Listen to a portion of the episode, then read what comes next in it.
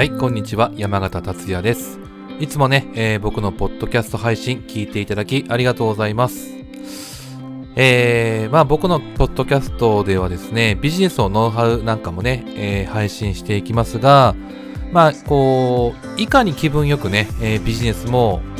えーそうですけども、人生そのものをね、過ごしていけるかどうか、みたいなこともね、えー配信していきたいなと思っているんですけど、まあ、やっぱりね、えー気分よく、えー心地よくってね、えーすごく大切だ,、えーだと思ってるんですね。まあ、あの、僕も、えーそこは結構大切にしてまして、まあ、僕の場合はですね、観葉植物とかがね、えー好きなので、まあ、こう、デスクの上とかね、えーそれからお部屋にね、置いたりしているんですけど、まあ、今回ね、こう、お花もね、飾りたいなと思ってね、えー皆さんの、ブルーミーって、えー知ってます？あの、お花を、えーこう、定期配送してくれるね、えーサブスクのサービスなんですけども、今回それにちょっと登録してみたんですね。まあ、まだあの、えー届いてはないんですけども、多分週末ぐらいにね、えー届くと思うんですが、まあ、それを結構楽しみにね、えーしていたりします。まあなんかあの、最初はね、あの、男だから花なんてとかってね、なんか思ったりもしたんですが、まあそれでもね、やっぱりこう、お花があった方が、えー、心地よさそうだなっていうふうにね、えー思ったので、まあ今回ね、まあそのブルーミーっていうやつのね、サブスクに、えー登録してみました。まああの、週に1回とかですかね、えー僕の場合は届くように、えー登録してみたんですけども、まあちょっと結構ね、楽しみにしています。まあ、またね、こういった、あの、なんていうかな、こう、お花が届いたりして、その、かん、えー感想とかね、まあ、機会があれば、えーシェアしたいなと思っています。はい、ということでね、えーまあ僕はね、一人起業家さんたちのね、えーオンラインビジネスの、えーコンサルなんかを普段やっているんですけど、まあ、えー心理カウンセラーでもあるので、えービジネスをね、こうやっていく上での心のブロックとかをね、こう手放していくことについても、えーお話しさせていただいたり、えーしてるわけですけども、まあ、今回のテーマはですね、休日に仕事を入れてしまったり、罪悪感で休めないっていうあなたへ、ね、えーこんなテーマでね、えーちょっとお話をね、今回していきたいなと思うんですが、まあ、例えばね、えー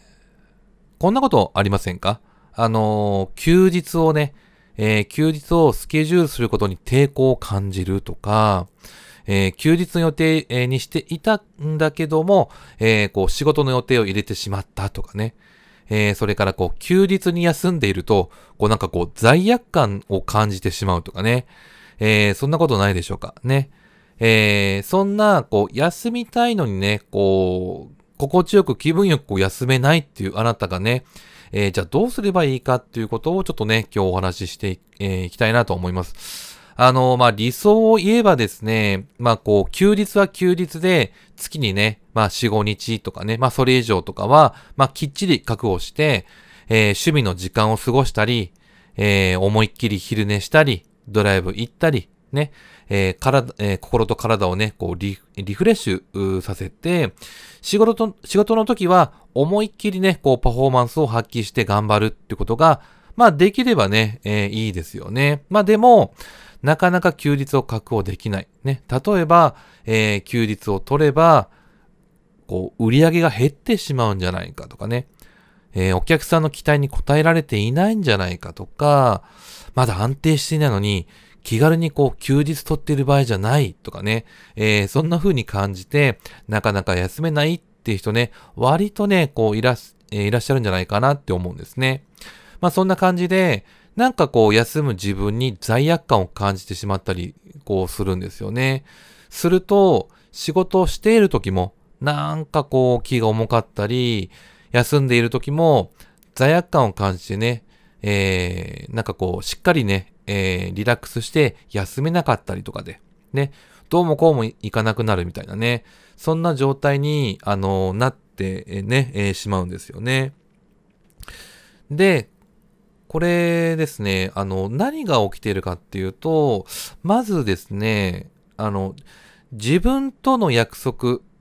ね、自分との約束よりも、人との約束の方を優先しちゃったりしてませんかっていうことなんですね。要するに、自分の価値っていうのをね、下げてるんですよね。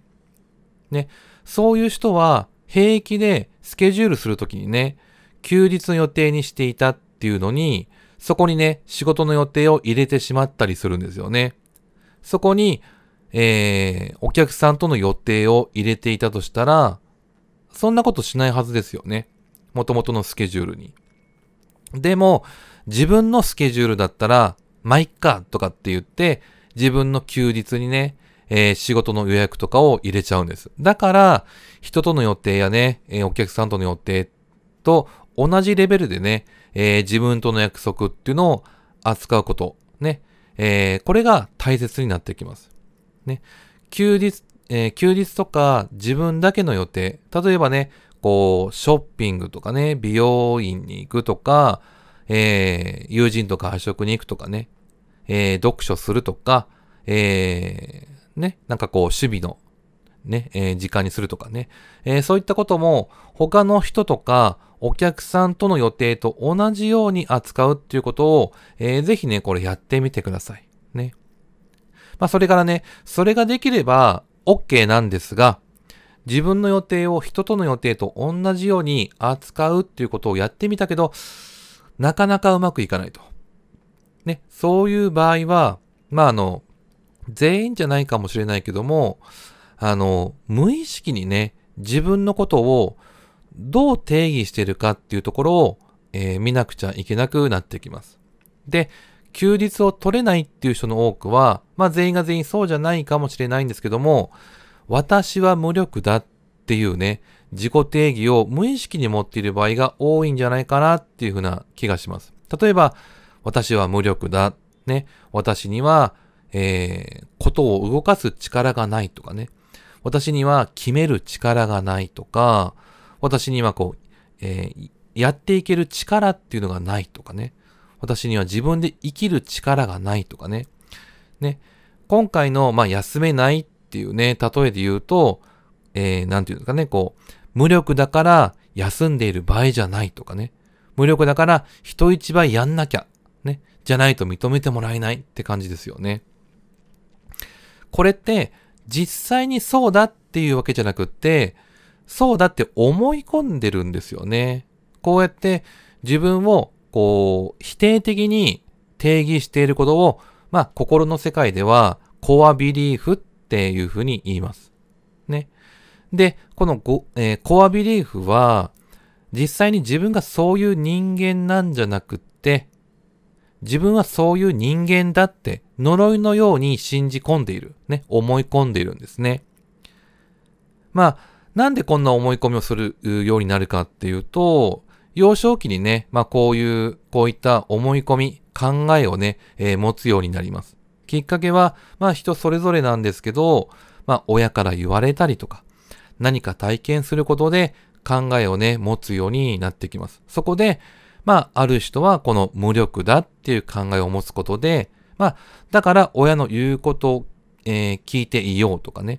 人を頼ることを覚えたりとか、えー、それから成長に役立つ時期っていうものもね、えー、あるんですけども、その考え方を、まあ、あの、手放す方法を知らないものだから、もうこの考えがね、必要ないのにね、基本的に子供の時だけなんですよ。こういった考えが必要なのって、成長するために。ね。大人になったらもういらなくなるんですけども、ね。えー、ね。大人になったらもうこの考えが必要ないのに、大人になっても持ち続けちゃうんですね。この考えの手放し方っていうのを知らないから。ね。もしこういった心の構造にね、興味がある方は、今ね、えー、ハートチューニングメソッドのね、ガイドブック、まあ、50ページあるんですけども、この、えー、ガイドブックなんですけども、メールでね、えー、プレゼントしています。ね、えー、興味ある方はぜひ読んでみてください。えー、アドレスはですね、えー、風に乗る .com ですね。風に乗る .com ね。ブラウザーで URL をね、風に乗る .com って入れていただいて、えー、ページを表示させていただければ、そこでね、えー、登録できるページが出てきますので、そこから、えー、登録してみてください。えー、k-a-z-e-n-i-n-o-r-u.com ですね。風に乗る .com です。ね。はい。でね、えー、まあ、こんな感じで、コアビリーフっていう思い込みをね、もう不要なのに持ち続けているから、えー、いろいろとね、不都合が起きてくるんですよね。ね、いかがでしょうか？心の構造がね、少し見えてきたらいいなって思うんですけども、で、まあじゃあね、いくつかあるんですけども、その私は無力だっていう思い込みをね、こう手放していく方法をね、今回一つね、ご紹介します。まあそれはですね、中和させるっていうことです。中和ですね。中和って、えー、酸性とアルカリ性っていうね、まあこういった性質が相反するものが、こう触れた時に、それぞれのね、特性がなくなるっていうことをね、まあ言うんですけどもね。まあ簡単に言うと、私は無力だって思い込みをなくすために、中和させていくんですよっていうことです。じゃあ具体的にお話ししていきますけども、まあね、あの、脳みそ、脳っていうのは、えー、証拠探し、ね、証拠探しをすぐします。そして大得意です。ね。どういうことかっていうと、まあ、私は無力だってね、思い込んでいたら、その証拠を無意識で探します。ほーらね、みたいなね。あの、証拠を探します。で、実際に演じていきます。ね。あれもできないし、えー、これもできないし、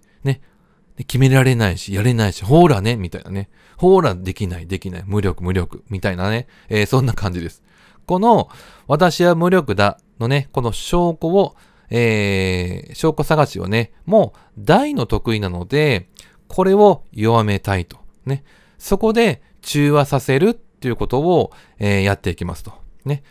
じゃあね、どうするかっていうと、私は無力だのね、この真逆の私には力がある。ね。私には力がある。これの証拠探しをしましょ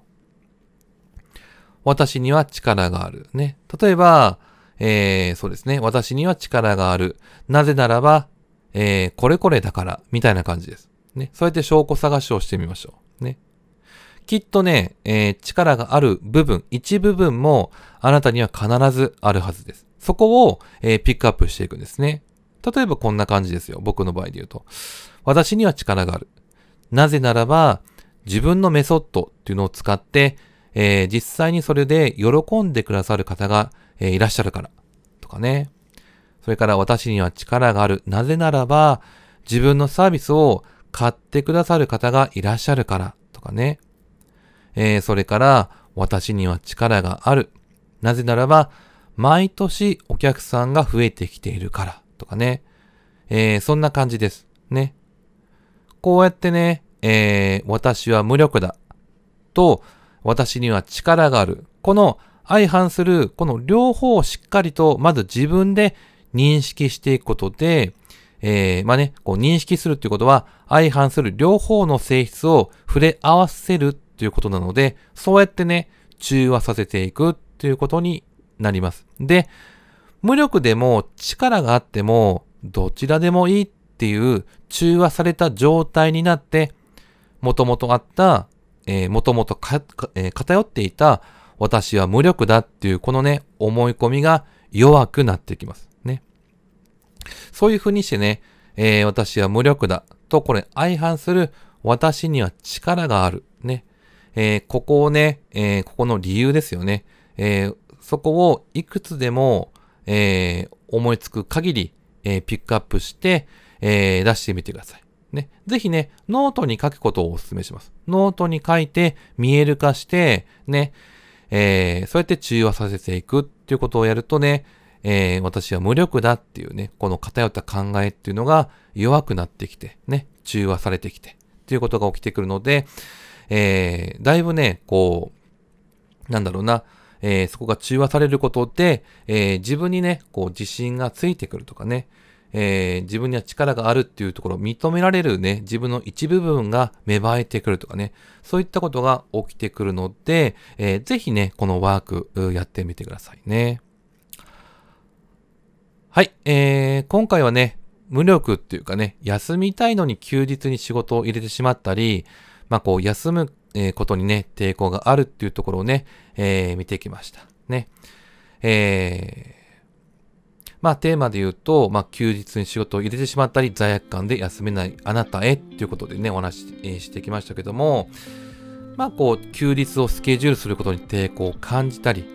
休日の、えー、予定に、休日の予定にしていたんだけども、仕事の予定を入れてしまったとかね、休日に休んでいる、えー、休んでいると、こう、罪悪感を感じてしまうね。そんな、休みたいのに休めないあなたがどうすればいいかっていうところについてね、お話ししてきました。ま